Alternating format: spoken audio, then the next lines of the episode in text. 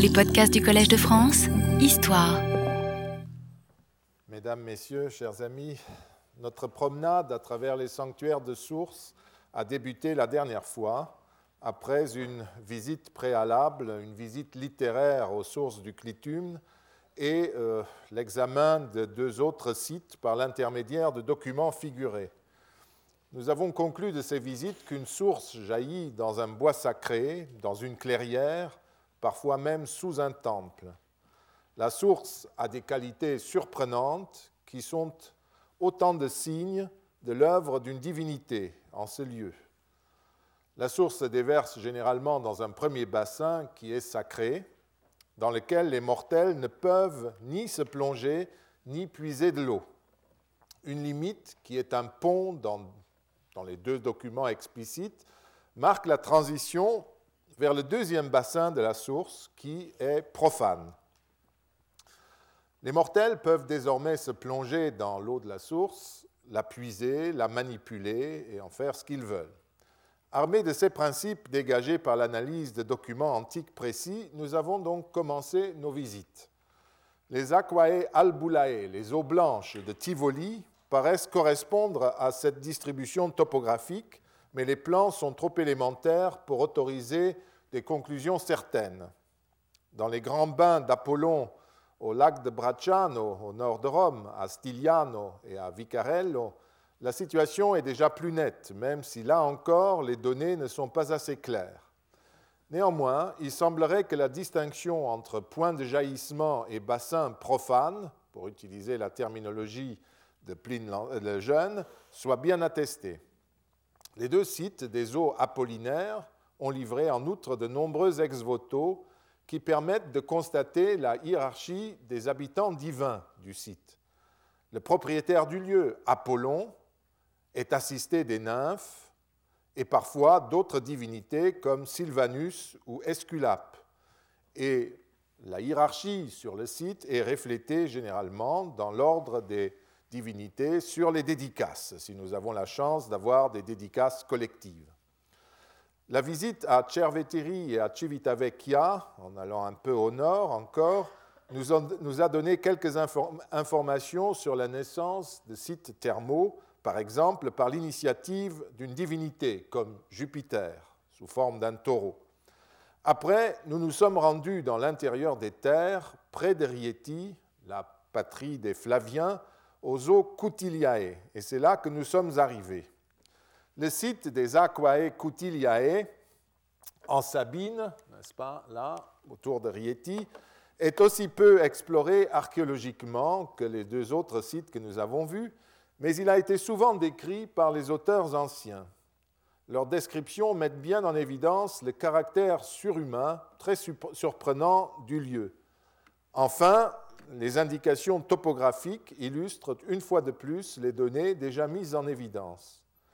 Les eaux Cutiliae alimentaient un lac, aujourd'hui identifié au lago Paterno, vous voyez le petit lac euh, près du village de Paterno, qui avait comme particularité de porter une île flottante qui se déplaçait sous l'effet du vent et ne se trouvait jamais au même endroit que la veille, était couverte d'herbes et portait même des arbres.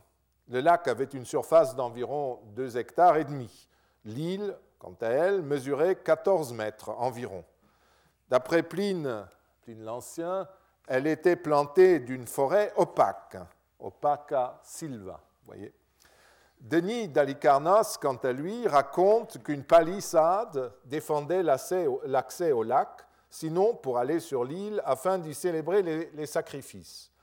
Comme le lac, écrit-il, a je ne sais de quoi de divin, les habitants de la région le considèrent comme consacré à la victoire, à Nike, et l'ayant complètement entouré d'une ceinture de bandelettes, ils le gardent inviolé en ne permettant à personne d'approcher de l'eau, sauf à certains moments de l'année où, pour accomplir les sacrifices qu'exige la coutume, se rendent sur sa petite île ceux dont c'est la charge sacrée.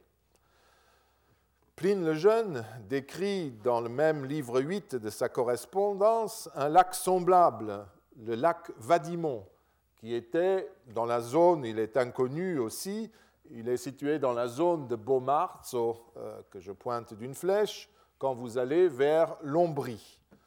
En forme de roue posée à terre, le lac est, d'après Pline, creusé et taillé comme par une main experte, quasi artificis manu cavata et exquisa.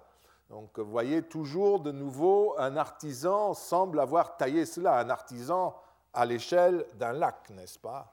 Pas d'enfoncement, pas d'échancrure, tout est mesuré également. Après avoir parlé de la couleur du lac et de son odeur de soufre, de sa saveur minérale et de sa propriété de guérir les fractures, Pline continue. Ses dimensions sont petites, mais suffisantes cependant pour que les vents l'agitent et que les vagues l'enflent. Toujours ce côté surprenant.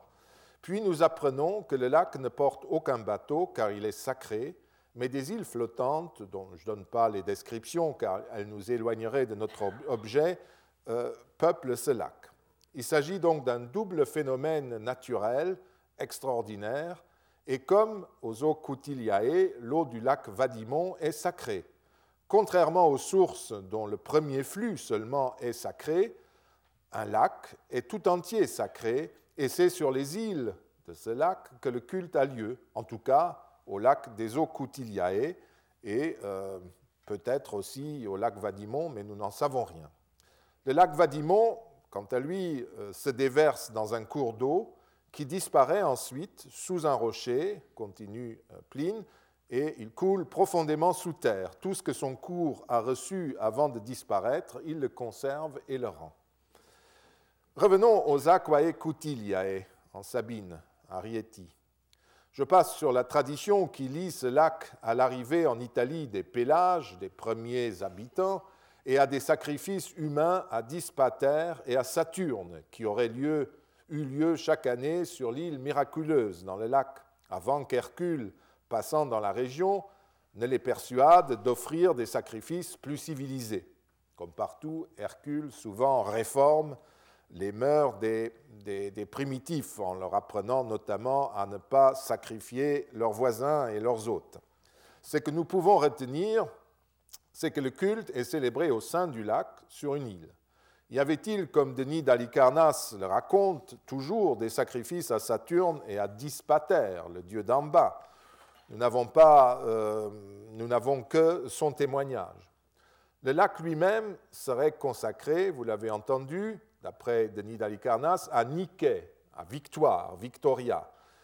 Et euh, Varon, quant à lui, d'après les scoliastes, euh, identifie cette Nike, cette Victoria, à Vacuna, une déesse bien connue en Sabine, mais parfois euh, Vacuna est également identifiée à Minerve, Bellone, Diane ou Cérès. Il n'y a rien de bien précis dans tout cela. Plus intéressant me paraît un autre passage de Varon, malheureusement corrompu, parlant des dérivations de noms à partir de certaines, de certaines eaux L'encyclopédiste cite la dérivation de Tiberinus à partir de Tiberis, Vélinia à partir du lac Velinus, et les Lymphae Comotiae ou Comotiles à partir du lac Coutiliensis. Ils les dérivent en quelque sorte de leur activité comover et bouger, puisqu'une île y est bougée dans l'eau. Les nymphes ou les lymphes sont celles qui bougent cette île. Celui qui est familier de la méthode de Varon, qui résistait difficilement à une parétymologie, se gardera de trop se fonder sur cette euh, étymologie. Je me demande si Varon ne parle pas des nymphae cotiliae, en grec on disait cutiliae, cotuliae, donc euh, ça, ça, ça, ça irait très bien. Nymphae cotiliae quasi comotiliae, comme si on voulait dire comotiliae, puisqu'elles commovent, elles font bouger. Donc vous voyez le jeu de mots euh, et la fausse étymologie. Si cette supposition était vérifiée, nous pourrions constater que les sources antiques parlent du lac Cutiliensis, des Aquae Cutiliae et des Lymphae Cutiliae. Un simple toponyme, Lacus Cutiliensis, purement géographique, le lac Cutiliensis, une désignation topographique du lac, n'est-ce pas? Aquae cutiliae, les eaux coutiliennes, et puis enfin, même, le même lieu, d'après son occupant divin, les lymphes, les nymphes cutiliae. Vous avez les trois, euh, les trois appellations dans nos textes. Du lac Vadimon, nous ne connaissons pas les nymphes ni les autres divinités qui leur étaient associées. Les sites précis de ces deux lacs, comme je l'ai dit, n'ont pas encore été découverts et sans doute les sources ont-elles modifié la topographie depuis l'Antiquité. Du lac Vadimon, on ne sait rien d'autre que ce que je vous ai dit, qu'il est dans les environs de Bomarzo en allant vers l'Ombrie. Des eaux Coutiliae, à une douzaine de kilomètres de Rieti, rien de définitif euh, n'a été découvert non plus, malgré les enquêtes comprises entre le secteur de Civita Ducale et, et de Castel Sant'Angelo. Des grands termes qui se développent sur quatre terrasse, dit terme de Cotilia. Vous avez là même euh, sur la carte le nom des termes de Cotilia, n'est-ce pas? De grands termes se développent sur quatre terrasses, à proximité de ce que la tradition locale reconnaît comme le palais de Vespasien. Il s'agit d'un grand ensemble thermal dont les premières phases datent de la fin du deuxième et du début du premier siècle avant Jésus-Christ, et dont la masse pourrait trahir une importance régionale. Ça peut être un, ancien, un vieux site.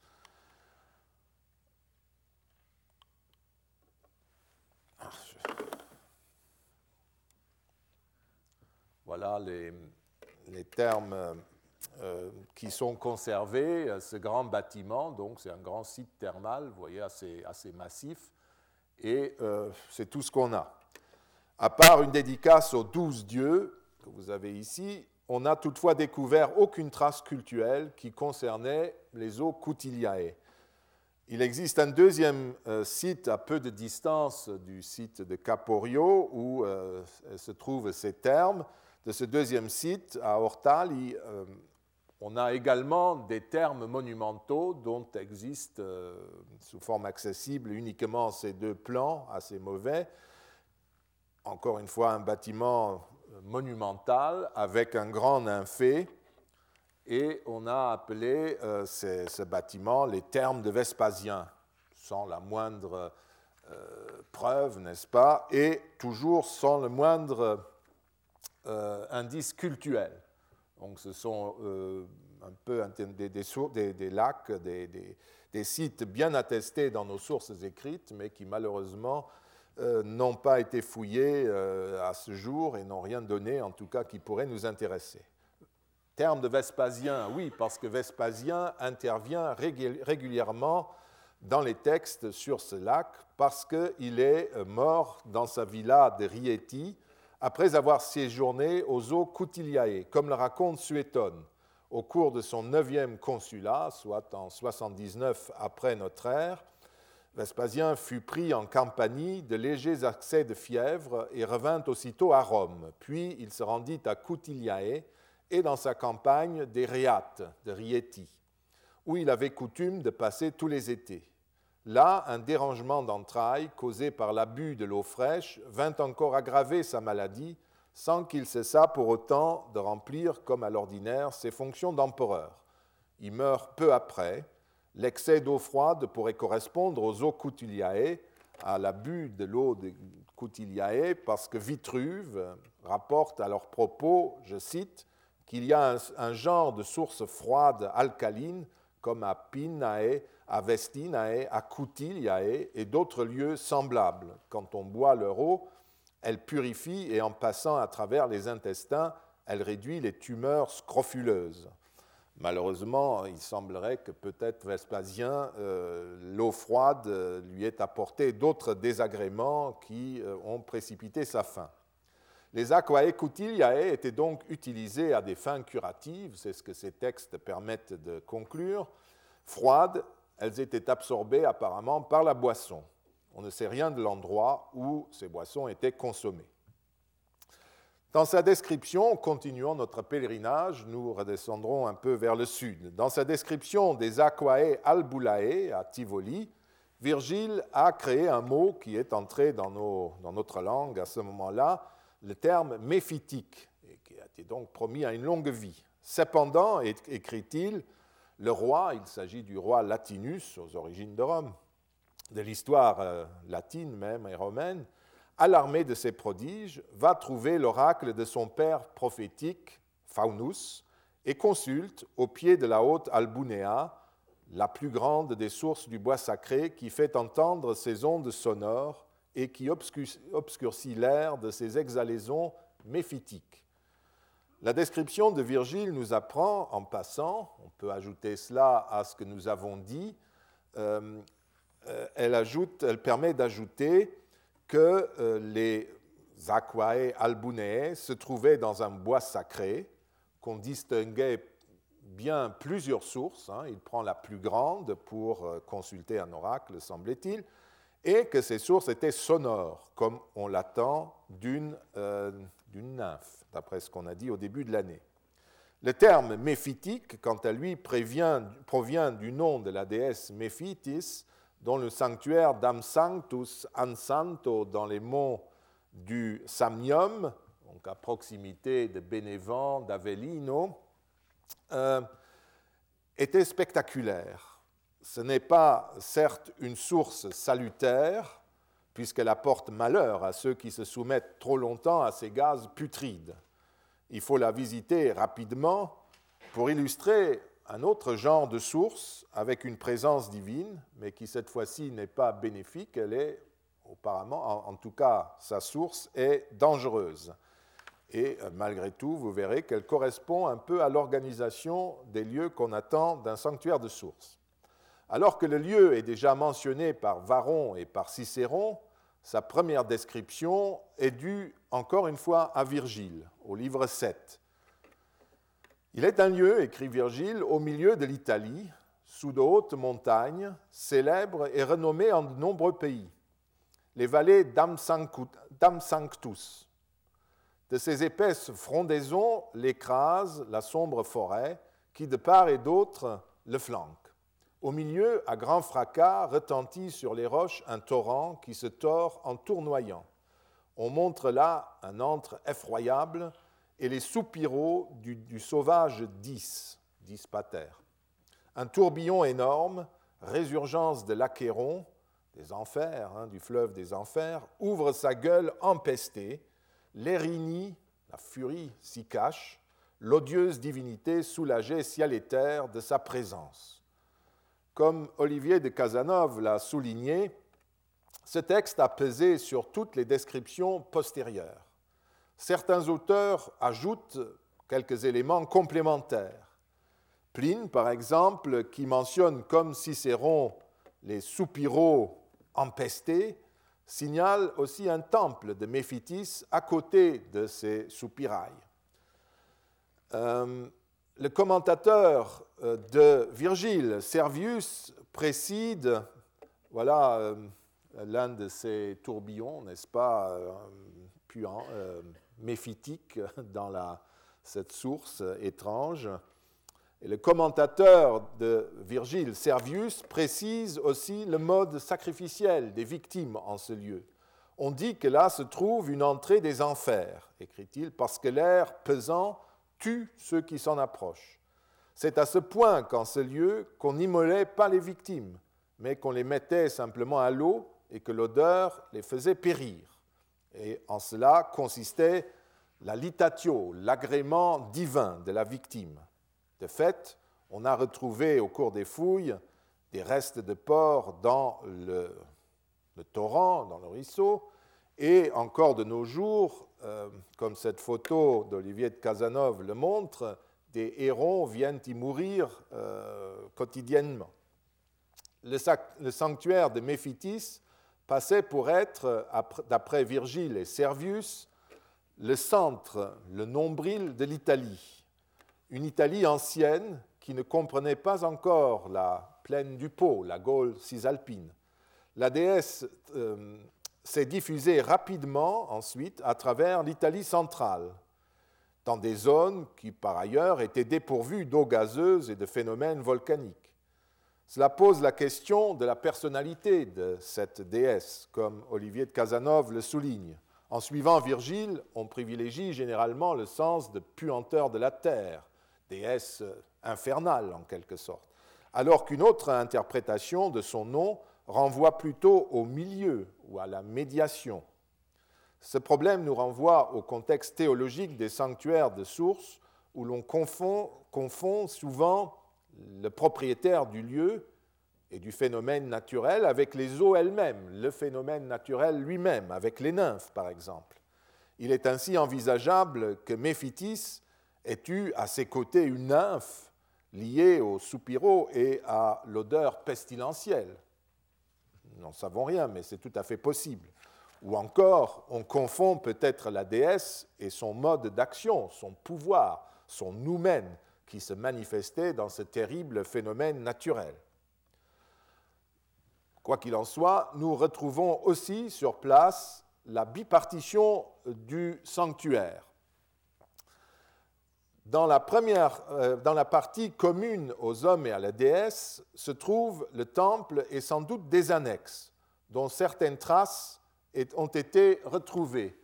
Euh, c'est ici euh, que ça doit se, situer. Vous voyez, le torrent est là, il y a un lac ici, et de l'autre côté, il y a un certain nombre de, structures qui ont été découvertes, il y a un cheminement euh, voilà en tout cas une partie où les mortels peuvent se rendre, où ils rendent le culte.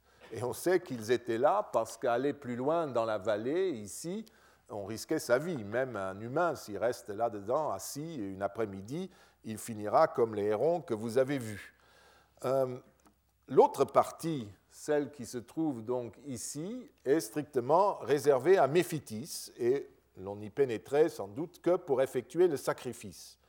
D'après des observations non encore publiées, un pont, vous voyez, qui, serait ici, euh, permettrait de passer de l'autre côté euh, du torrent. Et peut-être était-ce euh, par là qu'on passait de nouveau une limite, dans un autre sens, entre le domaine de la divinité et la partie accessible aux mortels. Le site a livré des ex-photos, par exemple les têtes de bois,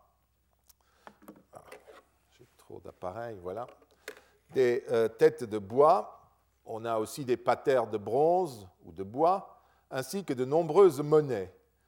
Et on pense, les archéologues pensent que toutes ces offrandes proviennent euh, de, de la proximité du torrent, mais sans qu'on puisse préciser davantage la localisation de ces découvertes. Enfin, le cadre général ne surprend pas non plus, d'après ce que j'ai dit du clitumne par exemple.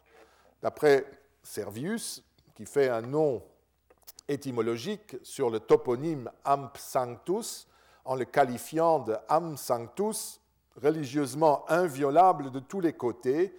Virgile dit que ce lieu était entouré de forêts et d'un torrent au cours retentissant. Euh, donc, euh, vous voyez qu'il joue sur Amphi Sancti euh, Valles, des vallées inviolables tout autour. C'est ça son, le jeu de mots qu'il fait. Euh, et il nous apprend par ailleurs que nous sommes toujours euh, au cœur d'une forêt de montagne. De nouveau, le sanctuaire est une sorte de clairière. Ne fut, euh, ne fut le côté spectaculaire, rien de tout cela n'est pour nous surprendre. Quittons maintenant l'Italie et ses sanctuaires de sources pour faire un long voyage et nous porter d'abord vers le nord en Britannia, dans les Cotswolds à Bath. Les termes de Bath dans les Cotswolds, dans le sud-ouest de l'Angleterre, sont parmi les mieux connus du monde romain et même actuel. Ils ont été utilisés depuis l'Antiquité et forment encore de nos jours un superbe ensemble. Les Romains ont découvert la source chaude sur le territoire des Dobuni, après la conquête définitive du sud de la Britannia en 43 après Jésus-Christ. Des découvertes prouvent que la source était fréquentée depuis bien plus longtemps. Ce n'est qu'après le soulèvement de 60 après Jésus-Christ que les autorités romaines décidèrent de monumentaliser le site en commençant par la source elle-même qui était captée dans un, bassin naturel. Ce travail d'aménagement permet de constater que la reconnaissance d'un phénomène naturel par les Romains était toujours un acte délibéré, du même type qu'un acte de consécration. Rappelez-vous euh, la discussion que nous avons eue à propos des bois sacrés, si c'était des, des, bois dédiés de toutes pièces par les humains ou des endroits que les dieux s'étaient en quelque sorte réservés et que les hommes reconnaissaient. J'avais ajouté que bien sûr, la reconnaissance passe par un acte de consécration. Ici, vous le voyez très clairement, euh, on euh, adopte bien plus tard ce lieu pour le monumentaliser. Il fallait en quelque sorte cette décision et cette intervention d'une divinité des, humains, des Romains, pour faire de cette source un lieu sacré. Toutefois, le bassin de la source nous en dit davantage.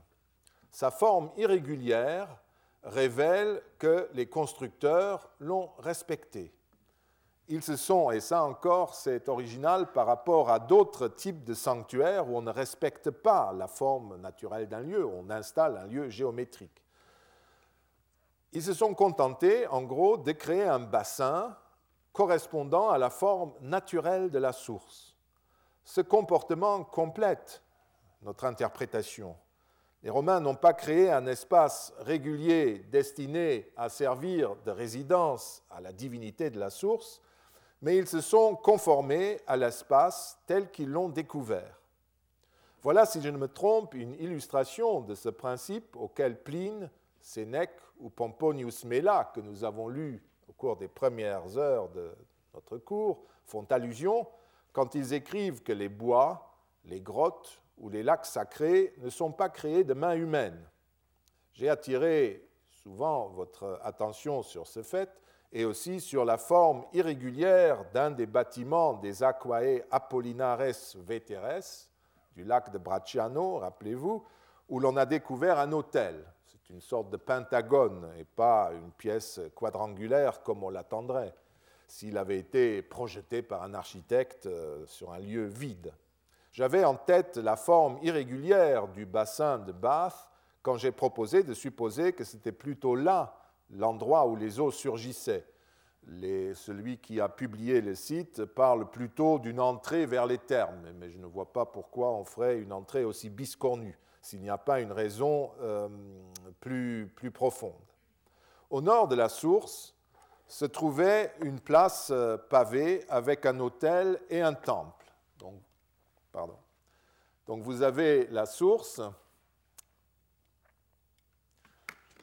Ici, vous voyez cette forme euh, incroyablement bizarre. Vous avez une sortie d'eau qui va dans une canalisation. Vous verrez une autre canalisation par ici. Et au nord, on crée ensuite, euh, on fait un mur autour de cet espace et on crée un temple avec son autel et euh, une place qui les entoure. Nous ne savons rien d'autre sur cette première phase, sinon que l'eau s'échappait vraisemblablement par une ouverture dans la paroi est du, bassin hein, que je vous ai indiqué. La source de Bath produit encore aujourd'hui 13 litres d'eau à la seconde, soit 1 100 000 litres d'eau par jour à une température de 46 degrés. C'est sans doute le surgissement puissant de cette source à travers la roche une eau, une source colorée de rouge à forte température, agitée de bulles de gaz et dégageant une fumée par temps froid qui apparaissait comme le signe d'une activité surhumaine. une autre observation que nous pouvons faire d'emblée consiste dans la complémentarité entre le bassin de la source et le temple, qui est du même type que celle que nous observons aux sources du clitum. Nous comprenons mieux à la phase suivante Dès la fin du 1er siècle, des bains avaient été ajoutés au sud du bassin. Donc, vous voyez, le temple est ici, la source, et on construit euh, pendant plusieurs étapes des thermes. Et c'est là que nous commençons à mieux voir euh, notre bipartition du site. Au deuxième siècle, des travaux importants furent entrepris sur le site. D'abord, la source fut enfermée dans un bâtiment couvert auquel on pouvait accéder de la cour du temple ou que l'on pouvait voir par trois baies depuis, depuis un couloir du côté des thermes, n'est-ce pas? Donc d'abord on a la source ainsi, c'est le premier état, puis il y a de gros travaux, on construit les thermes, on entoure la source d'un de, mur et on la couvre, on entre par le côté du temple, on peut aller voir, mais il y a aussi un autre côté où on peut la contempler. Après, vous voyez que le temple est encore amplifié euh, par la suite. Euh, le podium du temple fut agrandi et euh, deux chapelles encadrées dans la phase la plus, la plus développée, son escalier d'accès le mur nord du bâtiment de la source fut aussi renforcé par une entrée monumentale. Et dans la suite, les termes furent encore refaits et modifiés, mais le reste ne changea plus guère. Et vous voyez qu'en outre, à l'extérieur, il y a une entrée par ici. À l'extérieur, il y a une tolos, une rotonde dont on ne sait pas très bien à quoi elle servait. Donc c'était certainement encore plus complexe. Et vous voyez que les termes n'ont cessé de s'étendre et de devenir plus compliqués au fur et à mesure qu'on y agglomérait de nouvelles structures. Le bâtiment de la source donne un renseignement très précis, bien noté par ceux qui l'ont fouillé. Son accès était restreint, on l'a vu, et personne ne s'y baignait. Aucun dispositif n'était prévu pour la descente dans le bassin. Euh, je vous ai déjà montré cela ici sur ce plan, où vous pouvez voir, vous pouvez voir que c'est entièrement fermé, n'est-ce pas? On peut accéder ici euh, et regarder, c'est aussi pour l'entretien, et par là, on peut contempler, comme sur cette image, n'est-ce pas, où vous voyez les visiteurs qui regardent la source et jettent même euh, des offrandes à l'intérieur. Euh, autour, là, le dessinateur a représenté des gens qui visitent, peut-être des gens mieux introduits, qui ont le droit d'aller plus près, ou c'est des prêtres, je n'en sais rien. Et il y avait même, semble-t-il, un encadrement plus spectaculaire avec des statues, euh, en tout cas des bases de statues. Donc on n'y pénètre pas. On pouvait regarder la source on pouvait y faire ses dévotions. Du côté euh, des trois baies qui ouvrent au sud, n'est-ce pas, ici, euh, euh, on a découvert des milliers de monnaies dans le bassin de la source, ainsi que des bijoux, des coupes et des cruches, des ex-voto anatomiques comme cette paire de seins, ainsi que, ça c'est plus drôle, des feuilles de plomb avec des exécrations où on souhaite du mal à son prochain. Et comme sur cette euh, défiction qui est célèbre, n'est-ce pas, où un amoureux euh, est conduit ou une amoureuse euh, est conduite, demande à la source, n'est-ce pas, que celui qui m'a enlevé Vibia devienne liquide comme l'eau, que celle qui l'a dévoré devienne idiote, qu'il s'agisse de Velvina, Exuperus, etc. Et toute une série de personnes qu'elle soupçonne sont énumérées. C'est assez fréquent de trouver dans des sources ce genre d'imprécation. Lorsque les sources étaient censées communiquer euh, avec euh, l'amba et pouvaient transmettre euh, des messages à des divinités encore plus nuisibles. Encore qu'ici, ce sont les nymphes qui sont en cause, n'est-ce pas puisque vous voyez qu'on demande que la coupable ou le coupable devienne liquide, qu'il soit liquéfié par euh, les nymphes. Il est évident que l'une des façons d'offrir des dons à une divinité de source consistait, euh, ou de lui donner des messages, consistait à jeter les objets en question par les fenêtres dans le bassin. Les fouilleurs se sont demandé si les coupes retrouvées à cet endroit renvoyaient à une thérapie par la boisson, dont on remerciait en quelque sorte la nymphe ou les eaux, la divinité qui possède les lieux. Il constate que la seule chose dont on est certain sur le site, c'est que les visiteurs s'immergeaient dans l'eau, mais dans l'eau thermale, de l'autre côté, dans les thermes. Pour le reste, ce qui se passe auprès de la source, nous n'en savons rien. Nous avons déjà discuté de cette question à propos des sources apollinaires du lac de Bracciano, et nous ne pouvons malheureusement rien ajouter de nouveau à ce dossier, n'est-ce pas? Est-ce que c'est simplement leur gobelet de voyageurs qu'ils ont offert, ou est-ce que c'est parce qu'ils ont utilisé précisément ce gobelet pour consommer l'eau de la source? Le problème reste ouvert. Encore que l'eau à 46 degrés, je ne sais pas, je, crois qu'on ne la boit plutôt pas, à moins qu'ils en aient fait du thé. Une fois que l'eau de la source a franchi la limite du bassin, et vous voyez très bien euh, comment elle franchit la limite du bassin pour aller dans le grand bain des thermes, qui est donc un bain à ciel euh, ouvert, c'est celui que vous avez vu tout à l'heure, qui existe encore de nos jours. Il n'a jamais cessé d'exister depuis l'Antiquité et qui était un bain, à ciel, un bien chaud à ciel ouvert. C'était assez agréable, vraisemblablement. Donc, l'eau, une fois qu'elle a franchi la limite du bassin de, la source, elle est utilisable, elle est domestiquée aussi, puisqu'elle passe dans un, tuyau, donc elle est artificielle désormais. Et donc, elle ne peut plus être euh, sacrée, elle est manipulée et elle sert dans les termes comme eau chaude et comme eau thermale. Nous avons euh, donc effectivement le même dispositif qu'aux sources du clitum ou sur, les patères que nous avons commentés. À son jaillissement, la source forme un, bassin qui est sacré et donc inviolable. L'eau ne peut être utilisée à ce stade, on peut seulement y jeter des offrandes. Au-delà, l'eau est profane, pour employer le, vocabulaire de Pline, et on peut s'y baigner.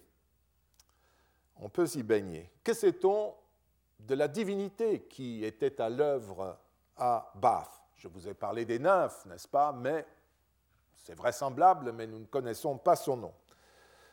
En revanche, il y a d'autres divinités, il y en a plusieurs, comme il faut s'y attendre. Beaucoup d'inscriptions, on en a trouvé euh, pas mal ici, euh, s'adresse à euh, Dea Sulis, à Sulis Minerva ou à Sulis. Là, vous voyez Deae Suli, à la déesse Suli, à la déesse Minerva Sulis, euh, à Dea Sulis, à Dea Sulis.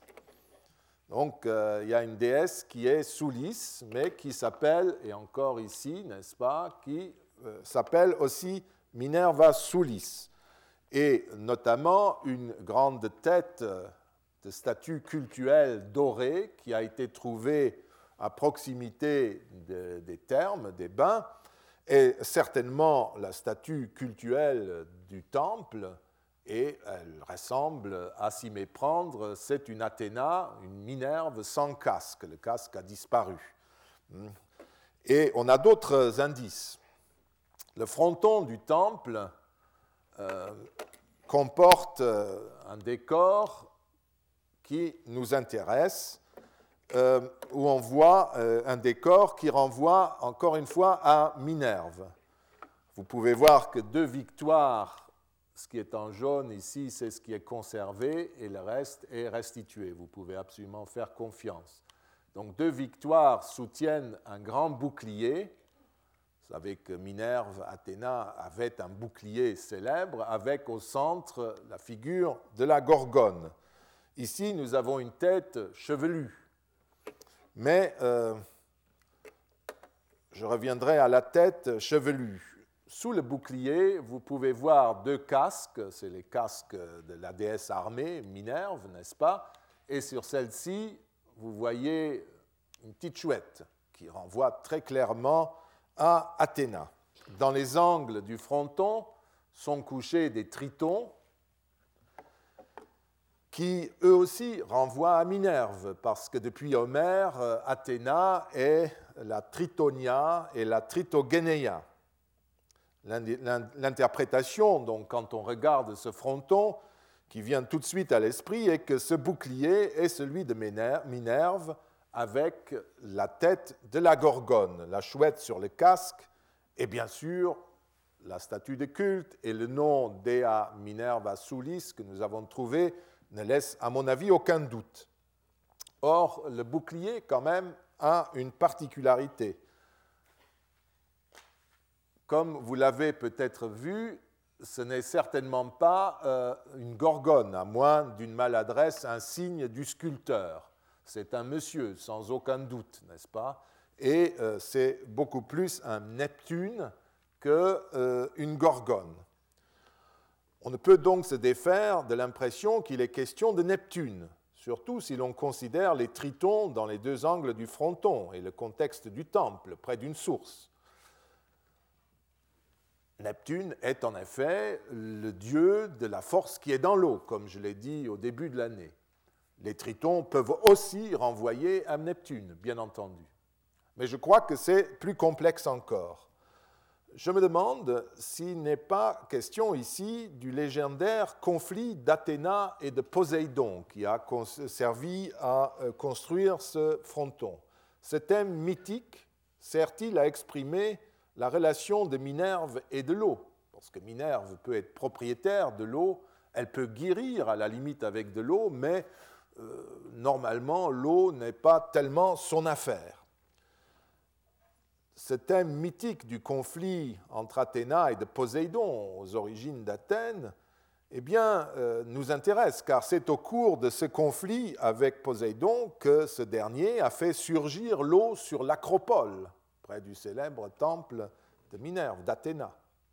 Or, une inscription, bon, on a cette association à Bath, euh, c'est une hypothèse, rien de plus, mais quand vous regardez euh, à quelque distance de là, l'inscription suivante, n'est-ce pas euh, euh, Le doute peut vous venir. C'est une inscription découverte à Chichester qui rappelle la dédicace d'un temple à Neptune et à Minerve pour le salut de la famille divine, à l'initiative de Tiberius Claudius Togidubnus, roi et légat d'Auguste en Bretagne en 43 de notre ère, au moment de la conquête définitive.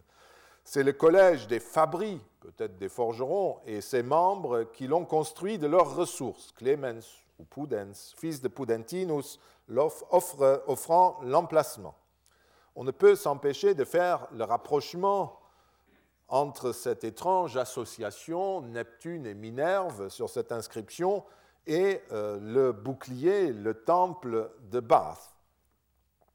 Et supposer que le thème mythique de la collaboration conflictuelle entre Minerve et Neptune dans la grande mythologie grecque, eh bien, que ce thème avait frappé les Bretons sans pouvoir, euh, bien sûr, euh, dire si c'est en raison euh, simplement d'un jeu avec la mythologie, un peu naïve, un jeu un peu naïf, ou si ce thème de la collaboration de deux grandes divinités en conflit dont l'une était euh, le patron des eaux euh, liquides, eh bien, inspirait particulièrement les Bretons euh, et correspondait à quelque chose dans leur mythologie. Mais on a l'impression qu'il y a quelque chose de ce type derrière cette étrange association. Neptune patronnait l'élément liquide dans la religion romaine, et il n'est pas impossible que c'est pour cette raison qu'il a été associé sur ce site à Minerve, même si ce n'est pas lui qui possède la source. Ce serait une sorte de bricolage religieux dans ce cas-là, théologique. Autrement, euh, c'est le bricolage mythologique. Bref, Minerve, en tout cas, ce petit détail intéressant mis à part, est la patronne de la source, puisque le temple est le sien. Mais il ne faut pas oublier qu'elle est aussi traditionnellement, comme je l'ai dit, médica, guérissante, guérisseuse, et patronne la guérison sous tous ses aspects, les aspects techniques notamment. À Rome, elle avait un temple en tant que tel, en tant que Minerva Medica, euh, sur l'Esquilin, près de la gare actuelle. C'est la grande rotonde que vous pouvez voir du Palatino quand vous entrez en gare de Rome, à votre gauche. Il existe également un sanctuaire en Italie, près de Plaisance, à Travo, où Minerve est honorée en tant que mémore et comme médica, mémore, patronne de la mémoire, parce que Minerve est avant tout la divinité des fonctions intellectuelles, disons. De cette perspective, la déesse qui semble être à Rome la divinisation des capacités mentales de Jupiter, la déesse qui participe au bon conseil de Jupiter, Jovis Conciliorum Particeps, comme l'écrit un légat de Légion dans une dédicace sur Apulum, et euh, que Martial, par ailleurs, appelle également Conscia Virgo Tonantis, la euh, Vierge, la jeune, oui, la Vierge qui participe à la pensée du tonnant, qui pense avec lui, qui sait avec lui. Elle est en tout cas la déesse qui avertit, qui donne de bons conseils, qui patronne les techniques intellectuelles ou manuelles, et notamment celles des médecins. C'est pour cela qu'elle est aussi médica, qu'elle patronne les médecins. Il faut rappeler ici aussi qu'à Bath, on a également euh, reconnu des épisodes de euh, l'histoire ou du mythe d'Asclépios sur ces horribles sculptures qui euh, ont parlé aux spécialistes et la présence d'Asclépios, enfin d'Esculape, à côté d'Athéna, de, de, de, Minerve, n'étonnera personne dans ce contexte. D'autant plus que euh, Minerve est aussi liée dans le mythe à Asclépios, puisque ce dernier aurait partagé, d'après le mythe, avec elle le sang de la Gorgone. Et ce sang de la Gorgone, un Gorgone qui est normalement sur le bouclier d'Athéna, aurait aidé la déesse, euh, aurait aidé Asclépios dans les traitements euh, des malades. Mais j'avoue que les sculptures de serpents mis à part ne sont pas très euh, parlantes, mais faisons confiance aux spécialistes. Compte tenu du bouclier qui renvoie à Minerve et à ce qu'on peut observer à Athènes et à Rome, Minerve est aussi une protectrice qui défend contre les agressions et qui peut à ce titre intervenir dans un processus de guérison. Donc toutes ces raisons font que Minerve peut parfaitement posséder une source, puisqu'elle peut éventuellement, avec certaines aides, notamment Asclépios, s'en euh, servir pour remplir sa fonction, guérir les maladies, mais aussi en protéger, puisque c'est une déesse armée qui protège aussi. Il faut ajouter euh, ici encore une autre euh, dédicace au Souleviae, Soulevis, n'est-ce pas? Que tous rapprochent de Soul, parce que ce n'est pas Minerve qui est patron du site, mais Minerva Soul, une épiclèse euh, bretonne, celtique, n'est-ce pas, qui est ajoutée euh, au nom de la déesse. Certains euh, ont des opinions plus précises à propos de Soul et des Souleviae. Certains savants se réfèrent à la petite étoile qui surmonte le bouclier de Minerve sur le fronton du temple. On va voir ça ici. Voilà. Donc, vous voyez ici en haut, il y a une petite étoile. Donc, certains euh, se fondent sur euh, cette euh, étoile pour euh, imaginer qu'il euh, y a un rapport avec euh, le Soleil. Et il cite d'autres représentations qui se réfèrent au Soleil et à la Lune, comme Thévenot, par exemple, pour qui il s'agit, Soul était la forme celtique locale pour Sol, pour Soleil, n'est-ce pas? D'autres, comme Hiltrud Merten, qui rapprochent des divinités de Trèves que nous verrions, verrons, les Xulsigiae de Soul, et elle les assimile sans plus de procès aux Souléviers, pour considérer au contraire que Soul était une déesse guérisseuse par l'eau, donc soleil, l'eau. Or, on vient de voir que Soul était assimilée à Minerve, et que Minerve peut difficilement être une nymphe pour les Romains qui ont construit malgré tout cette assimilation. D'autre part, à Trèves, même si dans une enceinte située à côté du temple de Lenus Mars sont attestés à côté des Xulsigiae, déés Souleviae, comme à Bath, euh, qu'on assimile les unes aux autres en raison de l'élément Xul, Soul, il n'est pas certain qu'elles soient, ces Souleviae, des déesses de source. Cette interprétation dérive uniquement de l'hypothèse que le sanctuaire de Lénus Mars à Trèves était un sanctuaire de guérison, et notamment de guérison par les eaux. Cette hypothèse est toutefois audacieuse, pour ne pas dire davantage, car rien ne permet de l'affirmer. Il y a certes sur place un caniveau de sources et un bassin qui ont été découverts sur le site, comme on le verra quand nous le visiterons, mais il faut se rappeler d'abord que tout nymphée, toute vasque, tout bassin n'est pas un sanctuaire de sources, mais qu'il est très souvent un simple équipement cultuel, comme ici par exemple euh, à Pompéi, où vous avez à l'endroit où vous quittez le portique qui entoure la cour du sanctuaire, euh, vous avez une belle vasque qui vous permettait de vous laver avant d'aller dans la cour vers l'autel pour euh, faire vos affaires avec Apollon. Et nul n'aurait l'idée d'appeler ce, temple un sanctuaire des eaux. Parfois, on a un nymphée à l'extérieur ou à côté, et ça n'en fait pas, euh, toujours pas un sanctuaire des eaux. Euh, et de surcroît, à Trèves, pour dire encore un, mot de cette euh, hypothèse, à Trèves, les divinités qui sont patronnes dans ce péribole à côté du temple de l'Enus Mars ne sont pas ces Xul Sigiae, mais c'est, on le sait par les inscriptions, le dieu Mars lui-même, car sur les inscriptions, il figure toujours à la première place. Et ça, en théologie romaine euh, et en épigraphie latine, a un sens précis. Ça veut dire que c'est lui qui est le maître du lieu. Nous y reviendrons. D'autre part, il n'est pas certain du tout que Soul renvoie soleil ou à l'eau.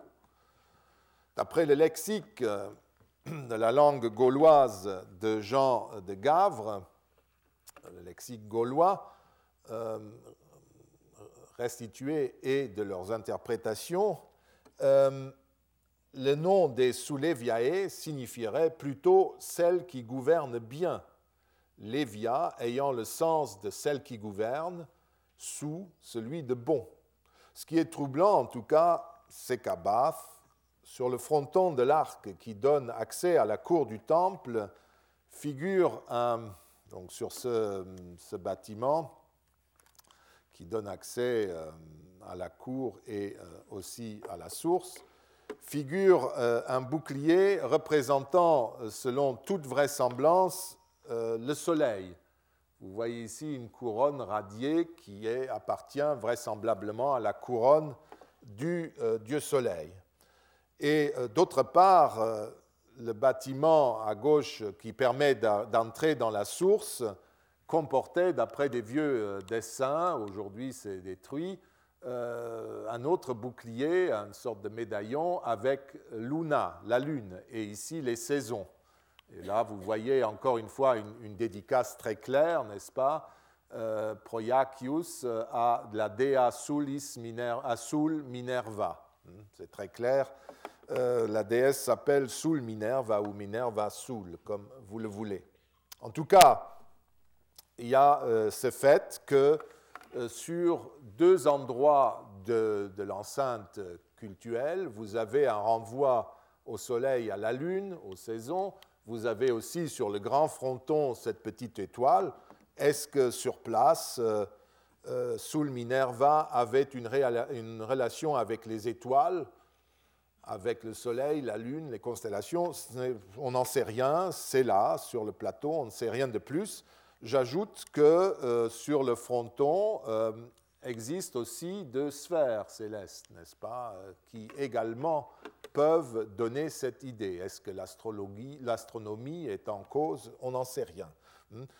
Je ne peux pas en dire davantage, mais là vous le voyez très bien, cette sphère. Je, je vous signale le fait. L'étymologie ne permet rien de dire de plus. Les fonctions habituelles de Minerve ne peuvent rien dire de plus le bricolage théologique local que nous essayons de décrypter semble associer, comme à Chichester, Neptune à Minerve. On peut reconstruire le cheminement de la pensée de celui qui a conçu cela ou qui a essayé de traduire peut-être une association locale.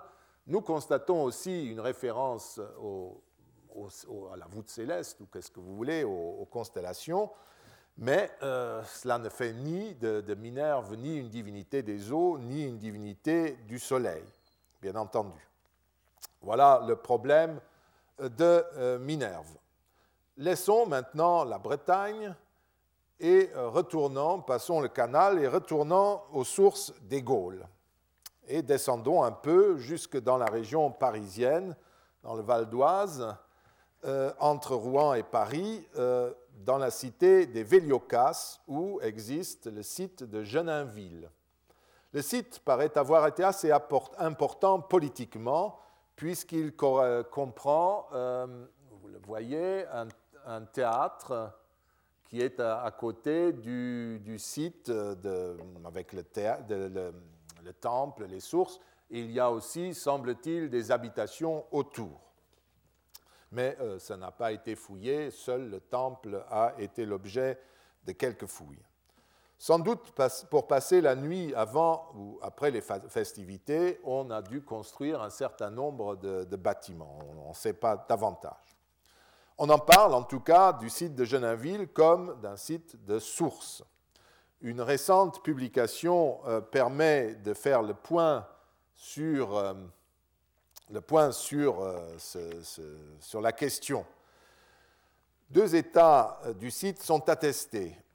Une chapelle carrée ayant en son centre une petite, euh, voilà, une chapelle carrée avec une petite fosse carrée qu'on considère comme l'emplacement possible d'une statue.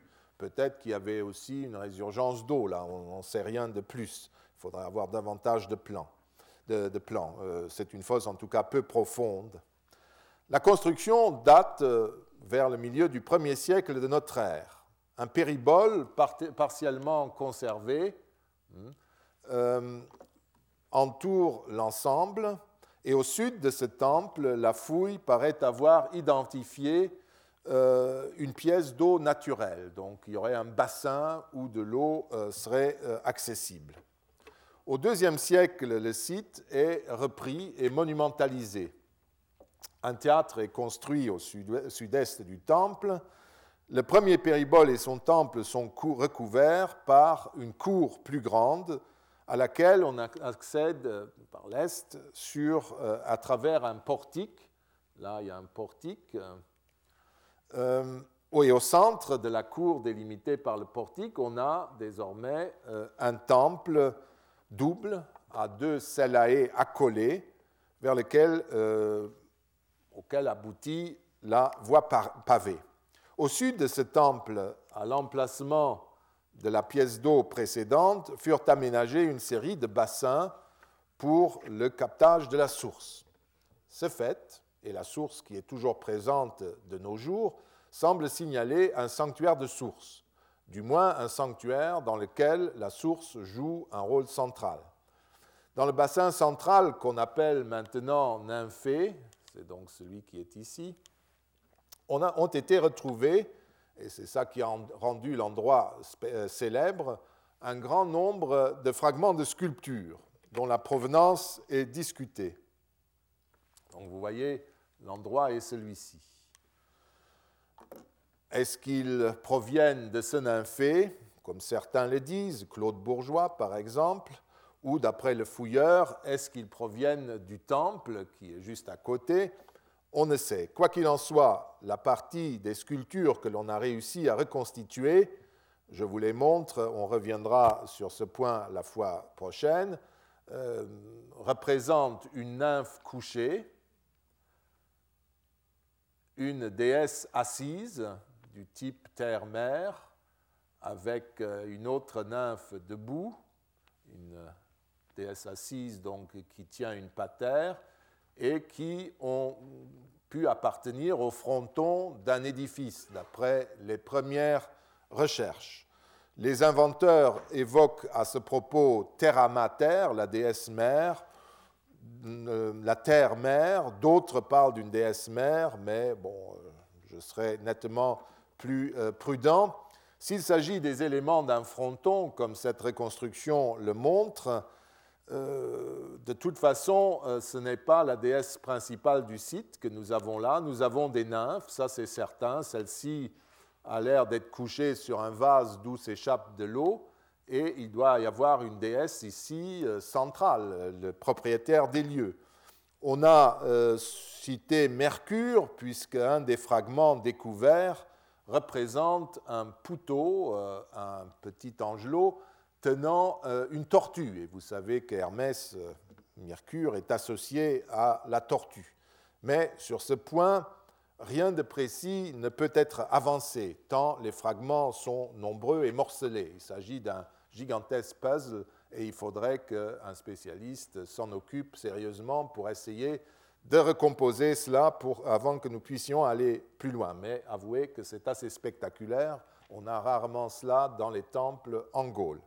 Voilà, nous en resterons là euh, et nous continuerons la prochaine fois euh, pour descendre un peu vers le sud, encore progressivement. Pour l'instant, euh, je reste là et je vous souhaite à tous de passer de bonnes fêtes. Retrouvez tous les podcasts du Collège de France sur www.collège-de-france.fr.